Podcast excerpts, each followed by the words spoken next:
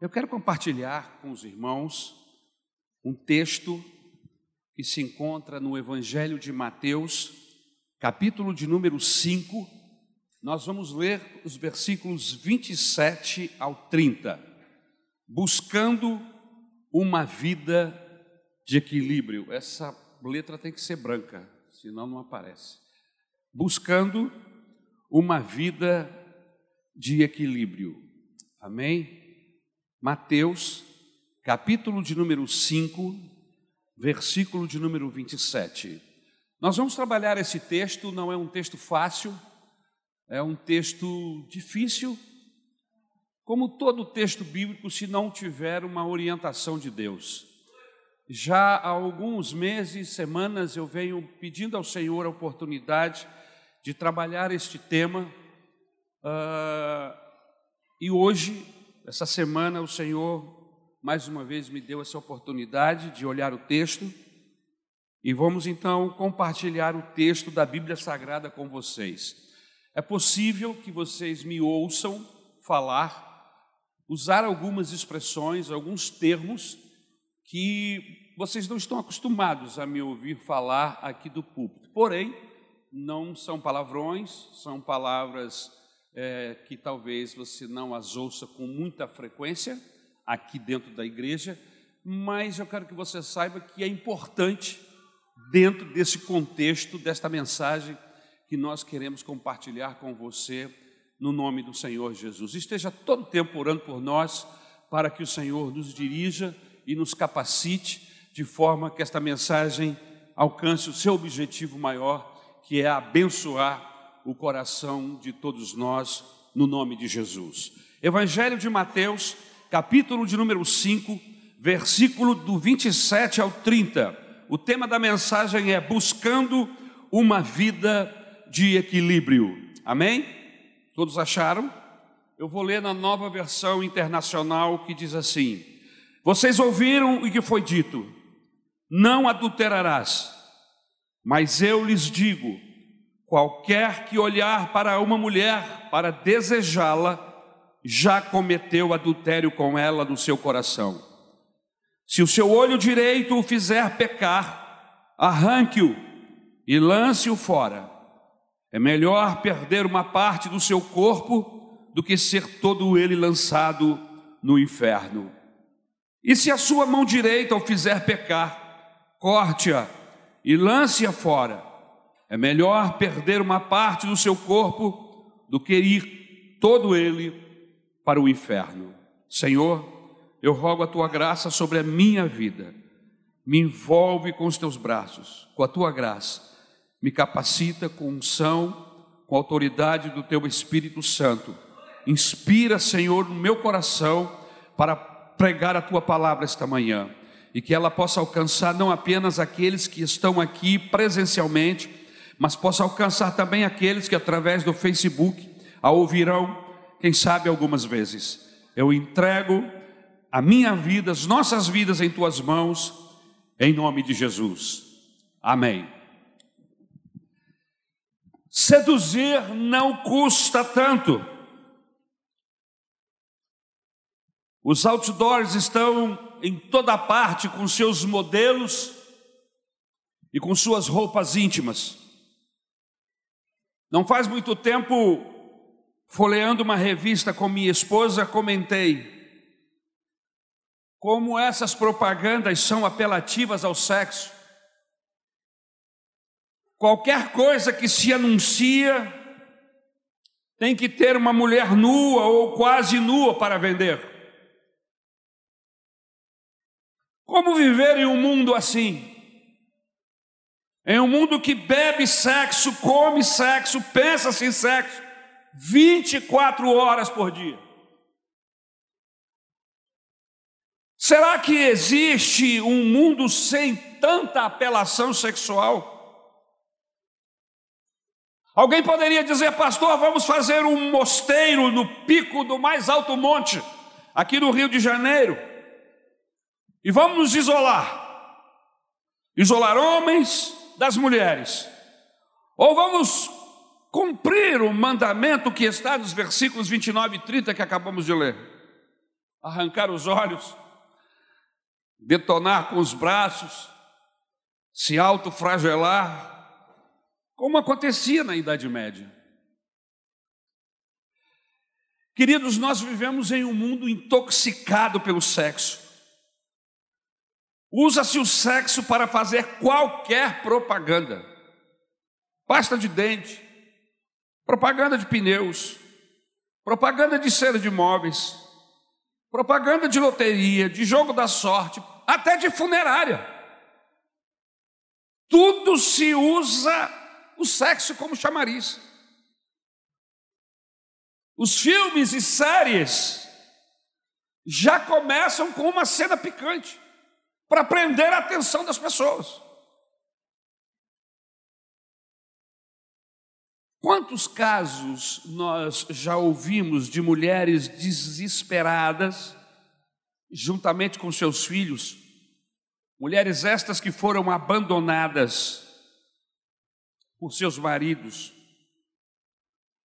Quantos casos de mulheres que nós conhecemos, esposas, que foram contaminadas pela AIDS, porque seus maridos, infiéis, se envolveram com outra ou com outras e acabaram levando esta enfermidade para o seu leito. Quando nós abordamos a questão do sexo é preciso ter uma cautela para não transformar esse tema tão importante em um tema pequeno, em uma coisa chula, em uma coisa vulgar, e esta não é a nossa intenção aqui. Mas antes de trabalhar o texto em si, eu gostaria de trazer algumas verdades sobre o sexo. A primeira verdade é que sexo é bom. E quando eu digo bom, eu estou dizendo sobre o ponto de vista ético. Ou seja, sexo não é uma coisa suja, não é algo que deva ser tratado no canto da casa, escondido, absolutamente. No passado, os nossos pais tinham vergonha de tratar deste assunto com os filhos. E o resultado desta omissão é que nós fomos criados sem saber desse assunto pela boca dos nossos pais. Mas a gente ficou sabendo através de amigos, na escola, através de algumas revistas que eram roubadas pelos filhos dos pais que compravam revistas pornográficas, e esses levavam para a escola e compartilhavam as figuras com as outras pessoas. Isso, lógico, antes da diretora, o professor, saber e confiscar. E sempre dava um problema muito sério. Mas eu queria dizer uma coisa para você esta manhã: o sexo foi inventado por Deus. A ideia de que o sexo é pecado é uma ideia católica e medieval.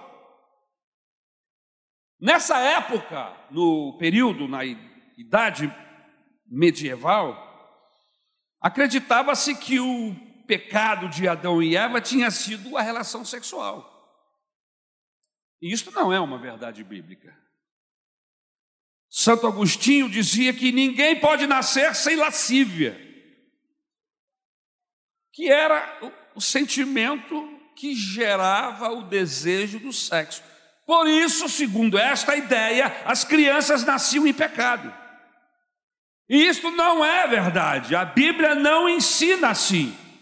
Isso é uma distorção da religião medieval, como também do protestantismo vitoriano, não apenas católico, mas também do protestantismo vitoriano, que na época, na Inglaterra, pensavam desta forma.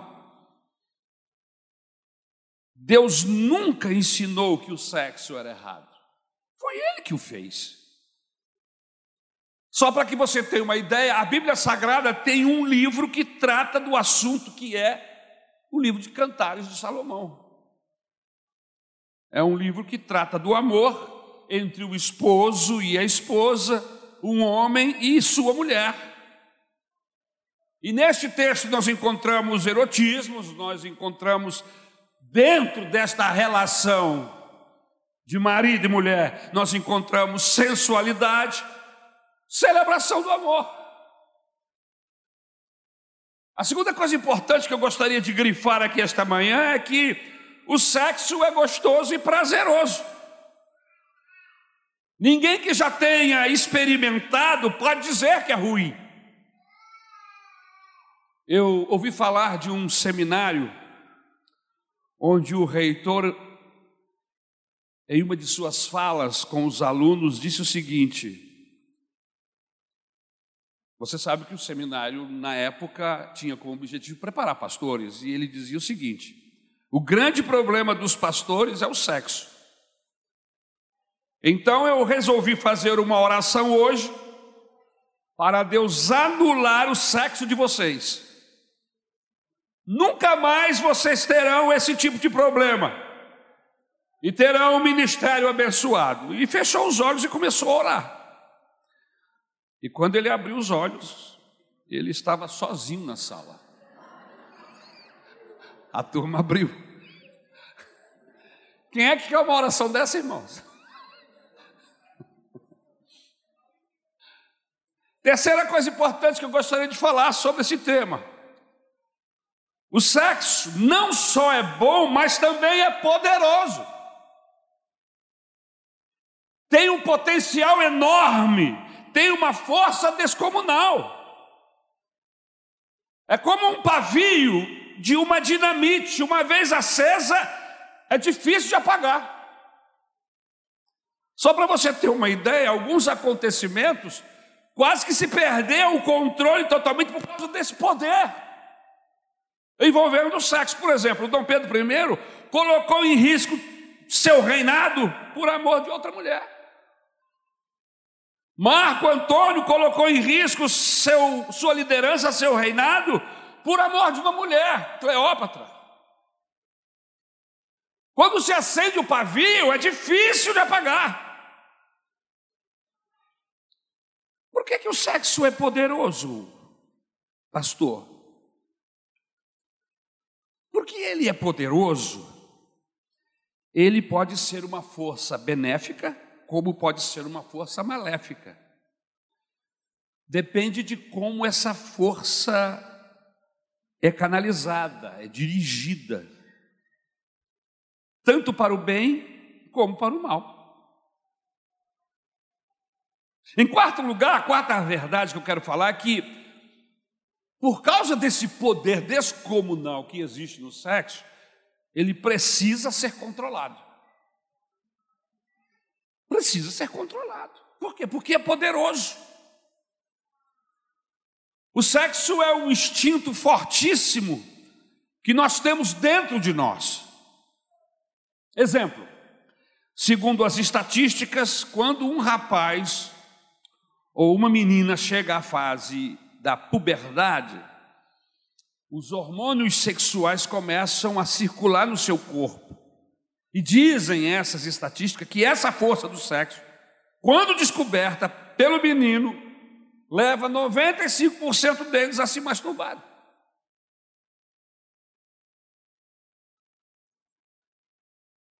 Essa força, ela é tão avassaladora em nossas vidas, que se ela não for controlada, se ela não for domesticada, se ela não for limitada, ela pode ser uma força destruidora. Só para você ter uma ideia, calcula-se que hoje existam mais de 25 milhões de sites pornográficos na internet. Você sabe o que significa isso, irmãos? Mais de 25 milhões de sites pornográficos na internet com acesso pelo seu celular, pelo seu tablet, pelo seu computador em casa. É uma força avassaladora. Na China, antes da revolução de Mao Tse Tung, revolução comunista, haviam bordéis, irmãos, especializados para atender as mais diversas taras. inclusive a de fazer sexo com mulheres moribundas, mulheres que estavam entre a vida e a morte, estavam morrendo. Olha só, que cabeça louca, desequilibrada é essa? A química do amor se dá por um dos seguintes componentes. Geralmente as pessoas amam e querem bem ao outro por alguns componentes. Eu coloquei quatro razões aqui. Primeira razão é estética. Nós somos atraídos uns aos outros pela beleza. Você diz, ele é lindo, eu nunca vi ninguém assim. Ah, ele é muito bonito, ele é lindo, papai, diz a moça. A segunda razão que nos atrai um ao outro é afetiva. São sentimentos. A pessoa diz: gosto dele, gosto dela, e não é só pela beleza física. Eu gosto. Então tem o afeto, o amor. A terceira razão que atrai uma pessoa a outra é a ética, por incrível que pareça.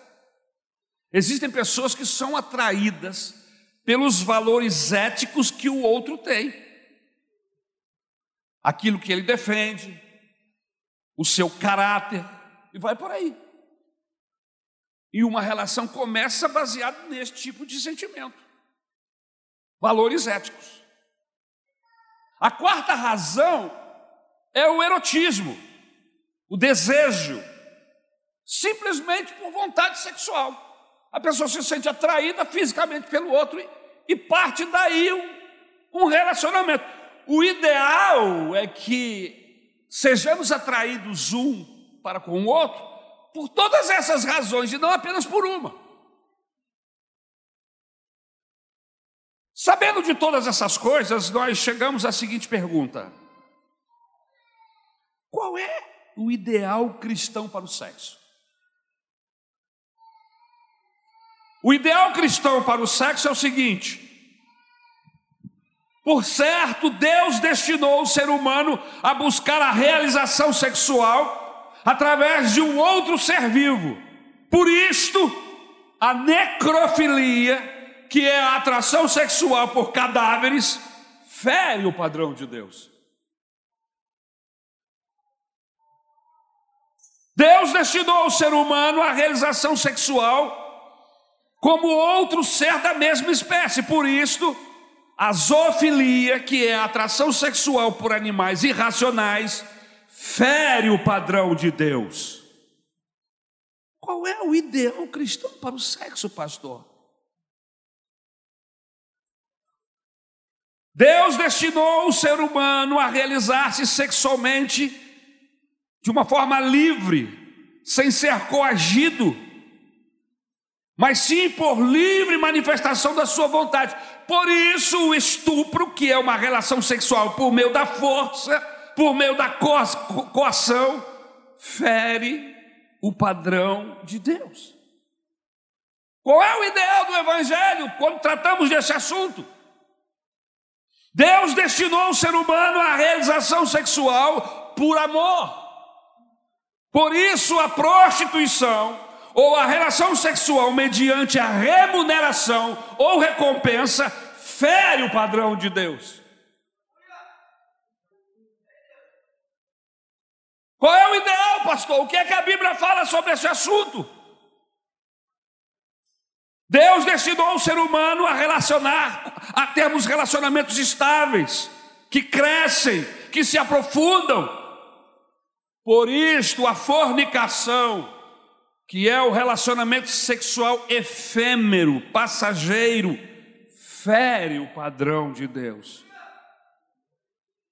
Quando se fala de sexo, o que, que a Bíblia diz, pastor? Deus destinou o homem, o ser humano, a relacionamentos na amplitude da espécie. Por isto, o incesto, que é um relacionamento sexual entre parentes próximos, fere o padrão de Deus.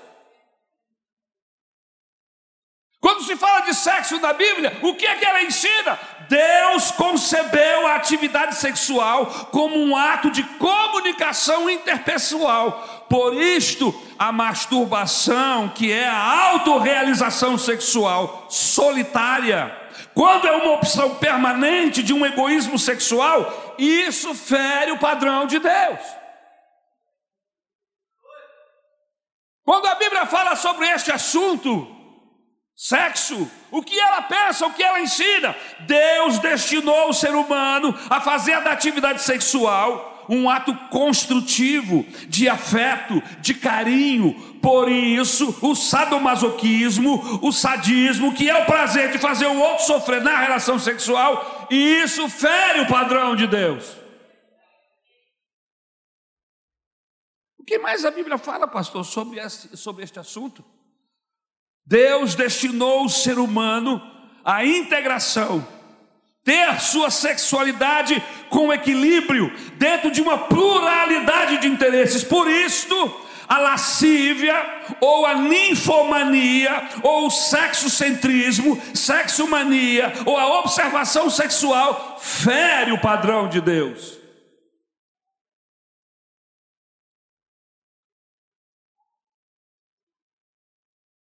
O que mais Deus fala sobre esse assunto? Deus destinou o ser humano à realização sexual com o sexo, o sexo com outro gênero, e não com o mesmo gênero.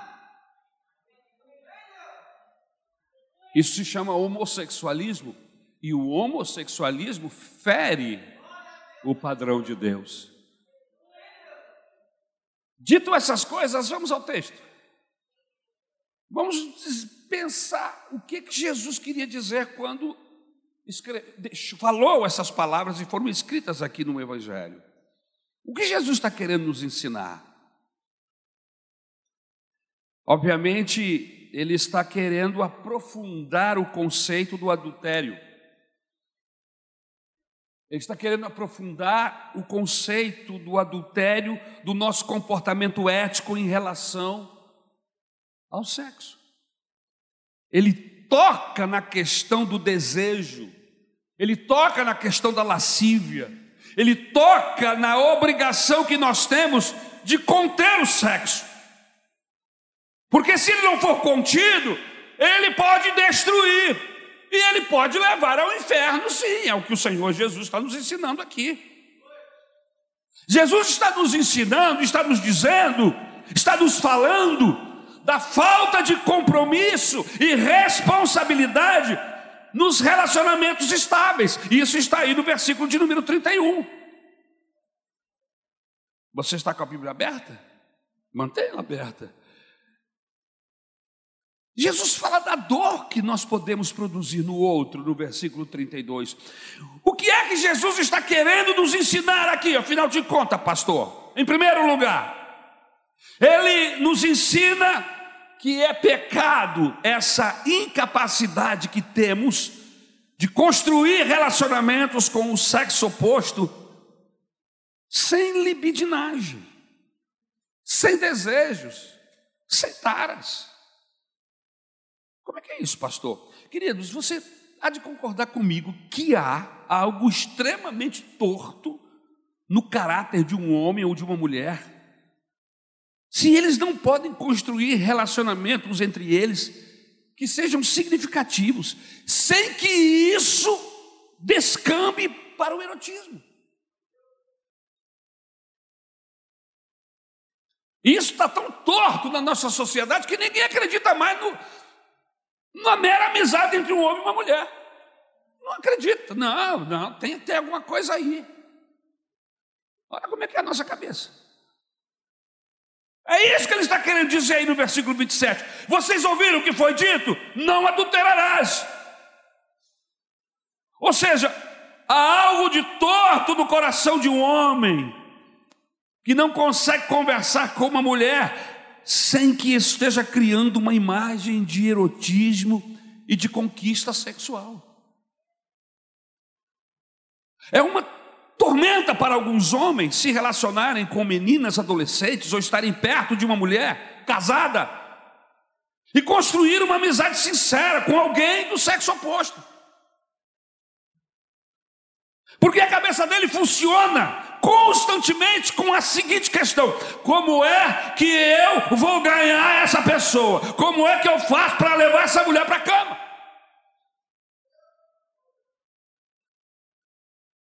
Como é que eu vou conquistar essa pessoa? Como é que eu posso fazer para essa relação crescer no sentido que eu alcance meu objetivo? Olha o que passa na cabeça dos homens. Jesus está nos dizendo que o que constitui o adultério não é a consumação do ato só, mas o que constitui o adultério é essa incapacidade de você construir relacionamentos sem impureza, apenas por amizade. E isso precisa acontecer aqui dentro, irmãos. Nós precisamos deixar o Evangelho transformar a nossa mente. A gente não pode continuar com a mente do mundo. Nós tivemos um encontro com Cristo. E esse encontro com Cristo não pode nos levar a ter um comportamento igual aos demais. Nós somos homens, sim, temos testosterona nas veias, nos poros, mas espera aí. O Senhor Jesus nos deu poder para controlar essa força. E eu preciso respeitar a mulher do próximo, eu preciso respeitar o homem do, do da, da outra, eu preciso respeitar essas moças, essas adolescentes. Porque muita gente entra para dentro da igreja, mas fica aqui com o seu olhar sexual olhando, olhando. Você não foi transformado ainda. Você precisa ter um encontro com Cristo.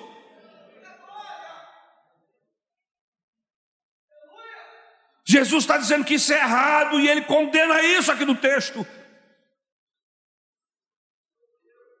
Tem gente que não consegue beijar o rosto de uma pessoa do sexo oposto, nem no velório, porque liga logo pensamento em outras coisas. Jesus está dizendo: tem algo de errado. Jesus está dizendo que isso é pecado, que isso demonstra algo torto no seu caráter, e isso se aplica inclusive àqueles que dizem ter uma tendência homossexual.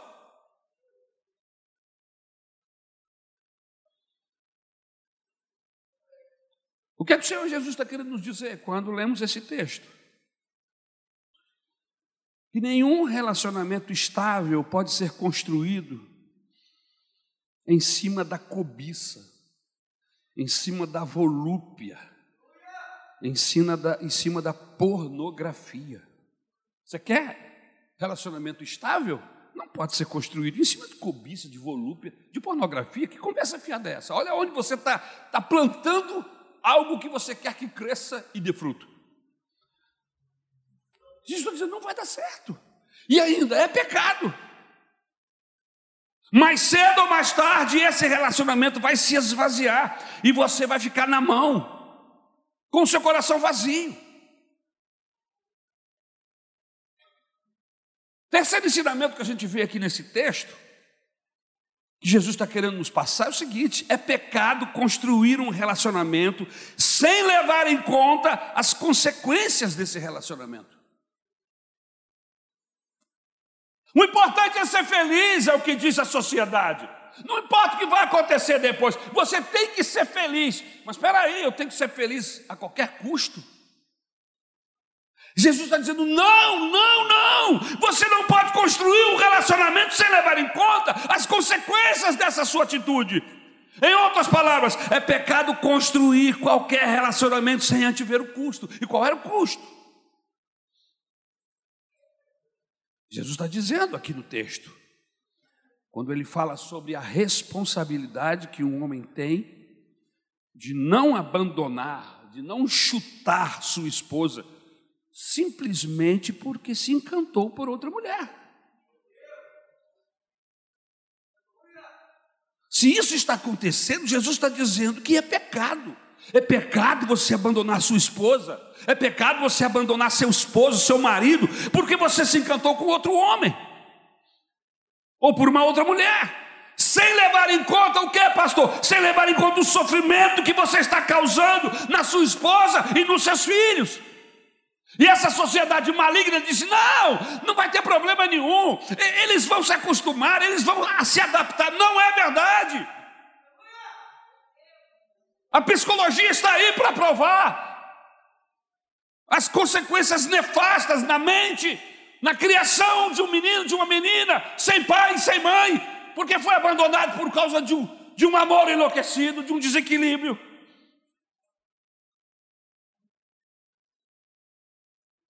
Você não está levando em conta o potencial de dor e de miséria que isso pode trazer. Será que vale a pena você deixar seus filhos, esposa ou esposo, por uma aventura amorosa? Vale a pena arriscar tudo? Arriscar uma vida? Por um desejo?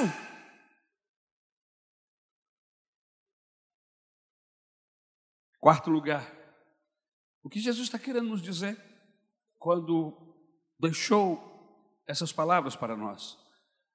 O que Jesus está querendo dizer com esse texto, versículo 28. Mas eu lhes digo: qualquer que olhar para uma mulher para desejá-la, já cometeu adultério com ela no seu coração. Ele está dizendo que é pecado gerar sentimentos em uma outra pessoa se você é incapaz de honrar esse sentimento. Gente, existem pessoas que deixam se levar por esses joguinhos de conquista. Já viu como é que fica? Oi, Flor. Você está tão linda. Ah, você também não está de se jogar fora hoje. Todos dois casados, toma vergonha na cara. Tem vergonha não? E aí fica, fazendo um joguinho de sedução. Vem cá, se ele topar, tu vai entrar? Porque o joguinho vai chegar num, determinado momento, e se ele topar? E se ela topar? Jesus está dizendo aqui: isso é pecado. Você está jogando com um sentimento que você não pode corresponder. Alimentando no outro desejos que você não pode honrar. Por que eu não posso honrar? Porque você é casado, você não tem compromisso, não.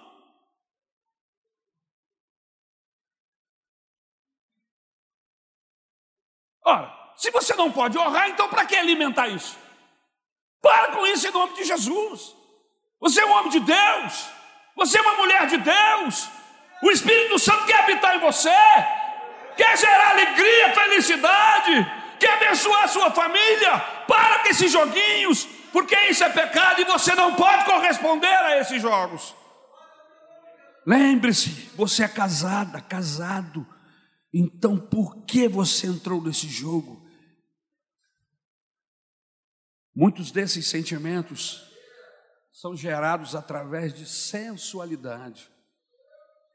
E aqui para nós, irmãos, nesse particular, as mulheres dão aula, né? E eu queria falar, não queria ter que falar dessas coisas aqui na igreja, porque eu acho isso tão elementar, tão básico. Mas algumas mulheres se vestem para matar. São roupas que transpiram sensualidade. E não me diga que é para seu marido, conversa fiada, ele não vai na faculdade. Ele não vai no shopping com você. Ele não vai para o seu trabalho com você. Então essa roupa sensual não é para o seu marido, não. Isso é para mostrar para alguém. Agora, mostrar para alguém o quê? se não é para aquela pessoa? Eu não tenho nada que, que as esposas, em momentos próprios, sejam sensuais para os seus maridos e vice-versa. Eu, eu acho isso maravilhoso. Eu sou casado, gosto disso. Graças a Deus, né, Pastor Rodrigo?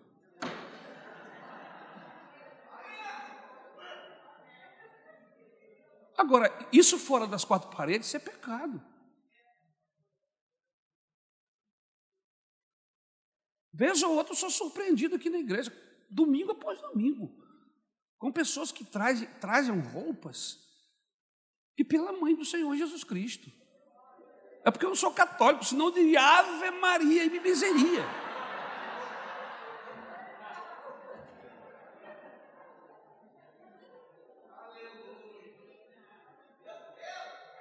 Essa roupa é para despertar outros e isso é pecado. Adolescentes, jovens que se vestem caprichosamente sensuais para despertar o quê? E em quem? E na igreja. Jesus chama isso de pecado, irmão. E o pior, quem compra roupa para essas meninas são vocês. Quem bota dinheiro na mão delas, ou você não acompanha. Ou você chega assim, minha filha, isso nem é roupa para você, não. Você é uma moça de Deus. Como é que você usa uma calça dessa? Aparecer na outra íntima. Para quê? Para despertar o quê? Os moleques estão aqui roendo enquanto era banco, irmão. Eles podiam roer os, os, pés de banco, que era de madeira, agora é de ferro.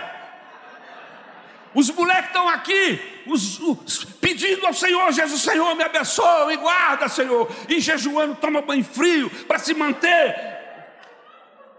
Aí vem para a igreja, o lugar de tentação dele é na igreja. Agora você vê quem é que dorme com um barulho desse. O lugar de tentação dele é na igreja, porque lá as menininhas estão todas expostas, com roupas tão grudadas no corpo, parece que foi um bicho da vácuo.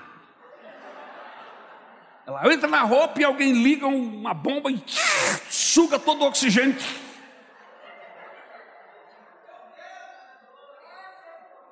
A gente está rindo, irmãos. E eu até entendo que a gente tem que rir mesmo, porque o assunto é pesado. Mas isso é falta de vergonha. Isso é falta de caráter. O que você está fazendo aqui? Que evangelho é esse que você diz que tem? Me diga aí, por favor.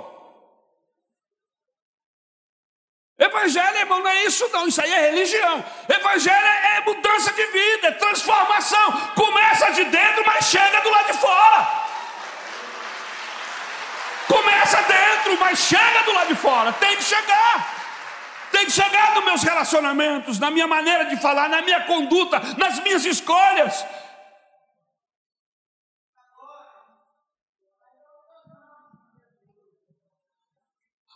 Mas como não desejá-la, pastor? Veja como ela está vestida. Mulher, moça, você é responsável sim pelo pecado do outro. Você está gerando sentimentos neste homem ou rapaz que você não pode conseguir honrar. E aí Jesus disse: Isso é pecado. Se você não pode honrar o que você está despertando, isso é errado. Expectativas estão sendo geradas. Pessoas estão fazendo, estão tendo percepções acerca do seu comportamento, da sua maneira de ser. Quinto lugar, o que é que Jesus quer nos ensinar com esse texto? Jesus está dizendo que é pecado querer construir um relacionamento em cima da infidelidade do outro, da infelicidade do outro. Jesus está dizendo que é pecado querer construir um relacionamento em cima da infelicidade do outro. Eu estou pregando para crente, tá, irmãos? Se eu estivesse lá no mundo, ninguém ia me ouvir mas eu estou falando para uma igreja no domingo de manhã. O que a Bíblia ensina. Você não pode construir um relacionamento em cima da infelicidade do outro. Isso não é cristão. Isso não é bíblico. Isso não é comportamento, escolha de quem anda com Deus. Eu não tenho direito de construir a minha felicidade em cima da desgraça alheia. Isso não é somente na área sexual, mas em qualquer área. Eu não tenho direito de ficar rico, fazendo com que as pessoas que me rodeiam fiquem pobres, miseráveis. Eu não tenho direito de ser feliz à custa da infelicidade alheia. E isso é evangelho. E se a gente não viver isso, irmãos, então o que é que estamos fazendo aqui? Estamos perdendo nosso tempo.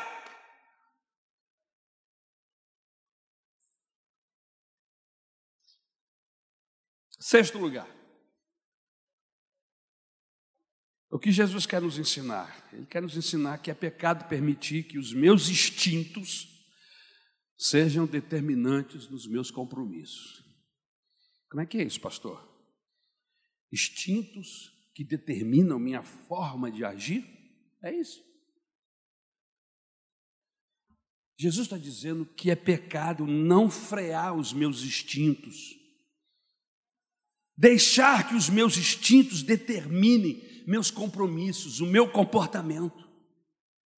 Jesus está dizendo: se você não tem capacidade de frear os seus instintos, e aí ele chega, irmãos, a usar uma hipérbole. É lógico que, que ele não está mandando você arrancar os olhos ou detonar com o seu braço, não. O que, é que ele está dizendo? Não deixe que os seus instintos determinem os seus compromissos. Eu posso estar embriagado por uma atração sexual, mas isso não pode determinar o meu comportamento, os meus compromissos. Não pode. Eu não posso jogar tudo para o espaço, abandonar minha mulher, dar carta de divórcio para ela, porque eu estou excitado sexualmente, ou porque o sexo virou a minha cabeça. E aí eu chuto, chuto tudo. Não posso. Jesus está dizendo: você não tem o direito. É isso que ele está querendo nos ensinar aqui. Você não pode repudiar sua mulher por isso. Você tem que entender que você tem um compromisso maior. Você assumiu um compromisso com a sua esposa, com o seu marido, no altar, diante de Deus. Ele estava presente. Embora nos nossos dias as pessoas estão querendo casar na igreja, não porque querem compromisso com Deus, mas porque, querem, porque é uma tradição, porque é bonito, porque fica legal na foto, ter um álbum. Eu conheço uma meia dúzia de pessoas que têm um álbum em casa, o casamento já acabou, mas o álbum está lá.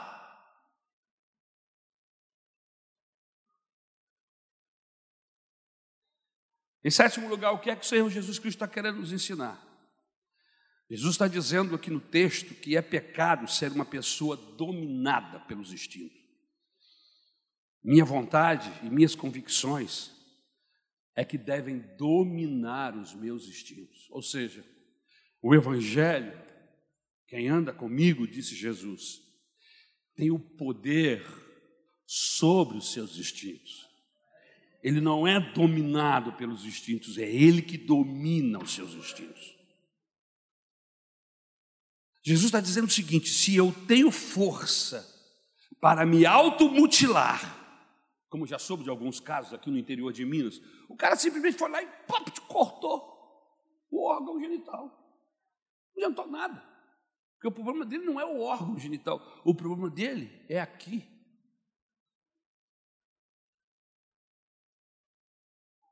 Por isso que o evangelho é raciocínio.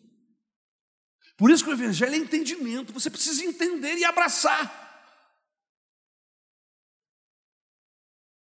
Se eu tenho força para me automutilar ao ponto de tirar o meu olho, ao ponto de cortar meus braços, Jesus está dizendo: você deveria ter força suficiente para controlar o seu instinto, o meu instinto sexual.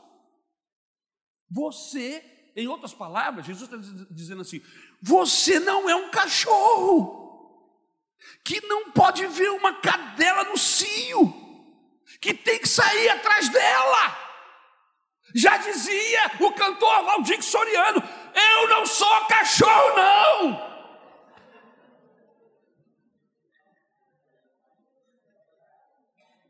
Você não é um animal, você é um ser humano. Deus te fez em outro patamar com uma outra capacidade. Você tem raciocínio, Ele te deu poder para dominar os seus instintos. E esta é a beleza do, do, do, do, do Evangelho: é que quando eu domino os meus desejos e as minhas vontades, e quando eu faço isso no nome de Jesus, com a força do Espírito Santo e da palavra de Deus, eu gero famílias equilibradas e abençoadas, eu gero relacionamentos sadios e equilibrados, eu gero uma sociedade sadia.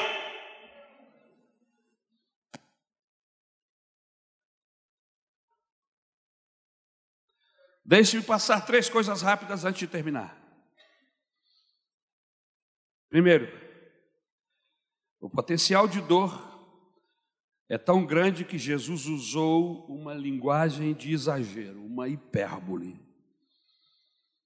Eu já vi muita gente detonada por causa de sexo, meus irmãos, minha irmã. Famílias, moças detonadas por causa do sexo. Sexo descontrolado. Já vi negócios irem à bancarrota por causa de sexo, fortunas desaparecerem por causa do sexo sem controle, sem domínio. É tão forte que Jesus chega ao cúmulo de dizer: arranca o teu olho, mas não deixa esse negócio te destruir. É tão forte que Jesus disse: corta fora a mão, mas não deixa essa coisa te, te, te, te arrastar para a desgraça. Mas ele não está falando para você fazer isso literalmente. Por favor, pelo amor de Jesus Cristo, não vá cortar seu braço. E nem cegar o seu olho. Não é isso que Jesus está ensinando. Isso é uma hipérbole. Ele está dizendo: se você tem tanta disposição para cortar, é muito mais fácil você buscar força nele e subjugar esse desejo infiel. Segunda coisa importante, antes de terminarmos: nós somos responsáveis uns pelos outros. Ninguém é uma ilha, irmãos. Todos nós somos. Ninguém é uma ilha. Cada decisão que tomamos tem desdobramentos na vida de outra pessoa, seja da sua esposa, dos seus filhos, dos seus familiares mais próximos, até de amigos. Cada decisão que tomamos, nós precisamos colocar isso sempre em mente. Essa minha atitude em relação a esse caso, a este negócio, a esta situação, quais serão os desdobramentos? Você precisa pensar. Até porque o pensamento é uma característica do ser humano. Eu penso e logo existo. Se isso acontece com os outros, somos muito mais responsáveis pela mulher e pelo homem com quem nós estamos dividindo nossas vidas.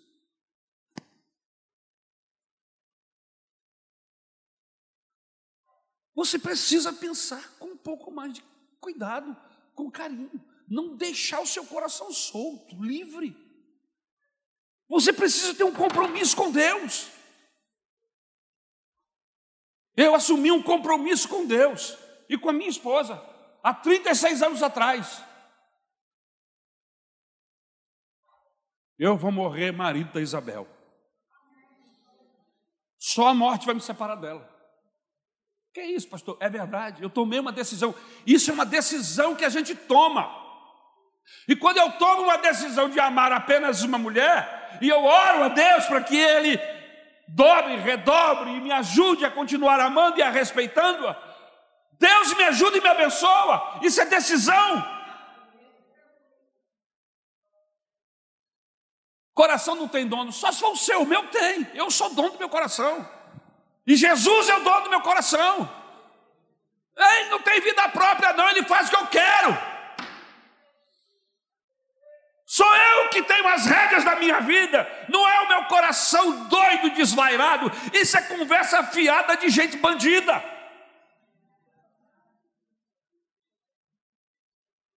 Gente de Deus sabe que tem o domínio, Deus lhe deu essa capacidade, irmãos. Eu amo o Evangelho, porque ele me libertou. Eu estou livre. Eu tomo decisões, eu não sou mais levado por desejos e nem por, por processo algum. Sou eu que decido o que vou fazer da minha vida. Isso, irmãos, é o Evangelho que me dá essa autoridade, esse poder. Sozinho, eu não vou a lugar nenhum, mas com Jesus com o Espírito Santo, com a palavra de Deus, eu chego lá em nome de Jesus.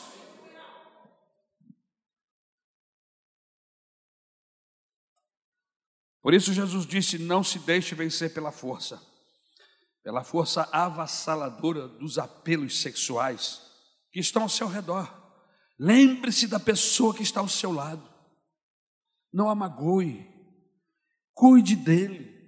Cuide dela com mais carinho, porque se você não cuidar, você será engolido por essa força destruidora. E uma vez acesa esse pavio da dinamite, vai até o fim. Terceiro e último, e eu vou terminar.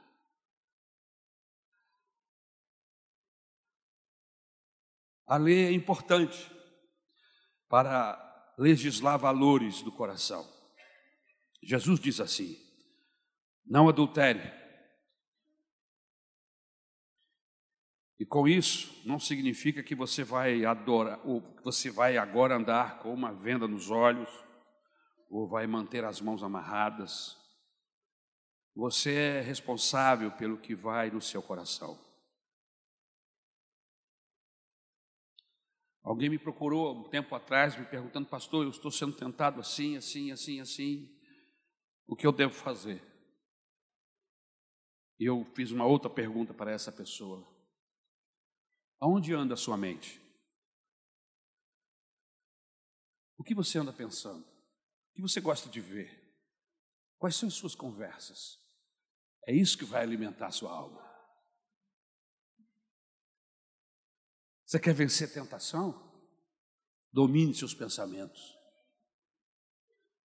Não é tudo que entra que vai para o meu coração, eu não posso deixar. Inclusive, eu tenho que me desviar de algo que eu já sei que é, que é pecado, que vai me esvaziar. Às vezes não é nenhum pecado, ele vai me esvaziar de Deus. E se vai me esvaziar de Deus, é pecado. Mas vai, vou perder a graça. Vou perder minha condição, minha relação. Minha esposa não sabe, meus filhos não sabem, marido não sabe. Mas eu permiti que aquilo entrasse. Eu alimentei aquilo na minha mente. E quanto mais eu alimento, maior vai ser a tentação sobre este assunto. Isso em qualquer área. Tem um ditado popular muito significativo que diz assim: Eu não posso impedir que um pássaro suje a minha cabeça, mas eu posso impedir que ele faça ninho. Irmãos, existem alguns pensamentos que eu sou açoitado, que entram de repente, sem que eu esteja pensando, entra na minha mente. Quem sabe já estavam lá guardados e apareceram, eu não sei. Eu não dou vazão a eles três segundos. Quando entra, eu já digo: o sangue de Jesus está em poder. Eu repreendo. Por quê? Porque são pensamentos medonhos, malignos, para destruir a minha relação com Deus, destruir a minha relação com a minha esposa, com os meus filhos, com a minha família, com a igreja. Sabe qual tem sido a minha oração? Senhor, eu não quero pecar contra ti. Senhor, eu não quero pecar contra a tua igreja, eu não quero pecar contra a minha família, minha esposa. Senhor, eu não quero pecar contra meus irmãos. Senhor, me cobre com teu sangue, me fortalece, Jesus. E aí eu fujo, eu fujo de ver, de ouvir, de participar, de estar envolvido em circunstâncias que eu perceba que há uma ação diabólica, cujo objetivo é me destruir, destruir o meu casamento, destruir minha relação com Deus. Do que você tem alimentado a sua alma? Quais são os seus objetivos? Em que você está ligado? Onde você quer chegar? A verdade, meus irmãos, é que não existe nada mais bonito que as mulheres. São lindas, Deus fez o homem e disse: Veja que eu ainda posso fazer algo melhor, eu posso aperfeiçoar isso. e ele aperfeiçoou e fez a mulher. Às vezes eu paro por um segundo para imaginar um mundo só de homens e eu não quero pensar mais de um segundo porque é desgraça pura, é maldição pura. C.S. Lewis diz o seguinte: não há nada de mais ou errado de apreciar a beleza feminina. O errado é a obsessão pelo sexo. Imagine que vivamos em uma sociedade que coma muito e toda propaganda mostrasse algum tipo de comida. Imagine. Uma sociedade que vive para comer, que come muito. E toda propaganda mostra comida. Uma sociedade onde não vale mais o meu caráter, vale mais o meu físico. Tem alguma coisa errada com essa sociedade. Uma sociedade onde as pessoas não valem mais pelo afeto ou pelo carinho, mas pelo sexo que pode proporcionar. Irmãos, esse culto desta manhã não é um culto onde se aprende cinco passos para a prosperidade. Nós estamos tratando de uma área muito importante em nossas vidas. Área que precisa ser equilibrada, ajustada pela palavra de Deus. Fiquemos de pé. Em nome do Senhor Jesus.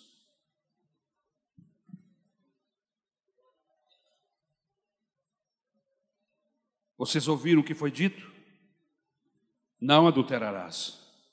Mas eu lhes digo: qualquer que olhar para uma mulher para desejá-la, já cometeu adultério com ela no seu coração. Se o seu olho direito fizer pecar, arranque-o e lance-o fora. É melhor perder uma parte do seu corpo do que ser todo ele lançado no inferno. Se a sua mão direita o fizer pecar, corte e lance-a fora. É melhor perder uma parte do seu corpo do que ir todo ele para o inferno. Você entendeu essa mensagem? Você entendeu? Você pode glorificar a Jesus se você achou que foi bom. Você pode agradecer a Deus. Eu não estou com raiva de você, embora às vezes quando eu estou pregando eu fico brabo. Mas a minha brabeza ou braveza não é com você, é comigo mesmo. Porque eu sou sujeito a essas mesmas paixões, sujeito às mesmas dificuldades que você. E eu fico terrivelmente angustiado de alma quando eu tropeço em uma delas e entristeça o Espírito Santo de Deus. Eu louvo Jesus, porque nós não conseguimos ler pensamentos de ninguém. Você já imaginou se a sua esposa pudesse saber o que você pensa no decorrer do dia? o que você pensa no decorrer do dia, mulher, se o seu marido soubesse. Mas eu quero dizer que tem alguém muito mais importante, muito maior do que o seu marido, do que a sua esposa. Alguém que ama você profundamente, mas odeia o pecado. E está com toda a disposição e já provou o seu amor por você e por mim, quando entregou Jesus Cristo, seu Filho, para morrer em nosso lugar abriu-nos a porta e disse: Vem, do jeito que você tiver, cheio de pecado, cheio de maledicência, cheio de horror, vem, eu vou promover uma limpeza no seu coração, eu vou limpar a sua alma, eu vou trazer você para um patamar de excelência como ser humano. E você vai ser o melhor ser humano que já pisou nesta face da terra. Porque esse é o grande alvo do Evangelho, nos transformar em seres humanos parecidos com Jesus. Aleluia, aleluia. Vamos falar com Deus? Vamos pedir Ele que nos ajude, que nos ajude a carregar a nossa, o nosso fardo. A Bíblia diz que é melhor deixar o fardo. Tem gente que quer ficar com ele, mas Jesus disse: Vinde a mim, todos vós que estáis cansados e sobrecarregados, vinde a mim, deixai o seu fardo aqui. Aleluia. Aleluia. E ele disse: Aprendei de mim, que sou manso e humilde de coração. Jesus é o nosso alvo, ele, ele que é o, o modelo de ser humano que nós devemos olhar e nos esmerar, esforçarmos para parecermos com Ele. Esse é o grande alvo da Bíblia, da palavra de Deus, do Evangelho. Me fazer parecido com Jesus. Tem hora que parecemos com animais. E animais irracionais, daqueles mais terríveis. Vamos pedir a Deus misericórdia sobre nós. Senhor Jesus, a tua palavra foi trazida, pregada. Senhor, foi o melhor que eu pude fazer. Eu sei que o teu Espírito Santo, enquanto pregávamos, o teu Espírito Santo estava aplicando essa palavra nos corações. Eu rogo no nome de Jesus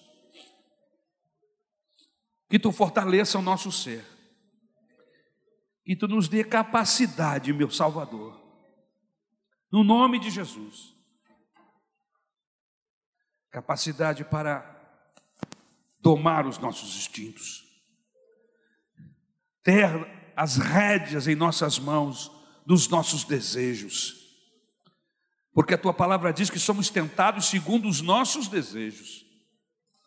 Então, nos ajuda, Senhor, a termos desejos bons, equilibrados, abençoadores, Senhor, nos ajuda a controlar os maus desejos.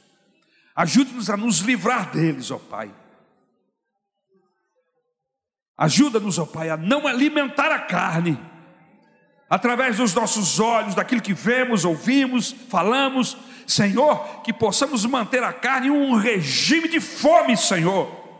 Em contrapartida, que possamos alimentar o espírito com a tua palavra, com adoração, com louvor, de maneira que o Espírito seja forte e domine, Jesus querido, a carne, e desta forma seremos discípulos, discípulos honrados, discípulos honestos, sinceros, discípulos cujo alvo é adorar a Jesus.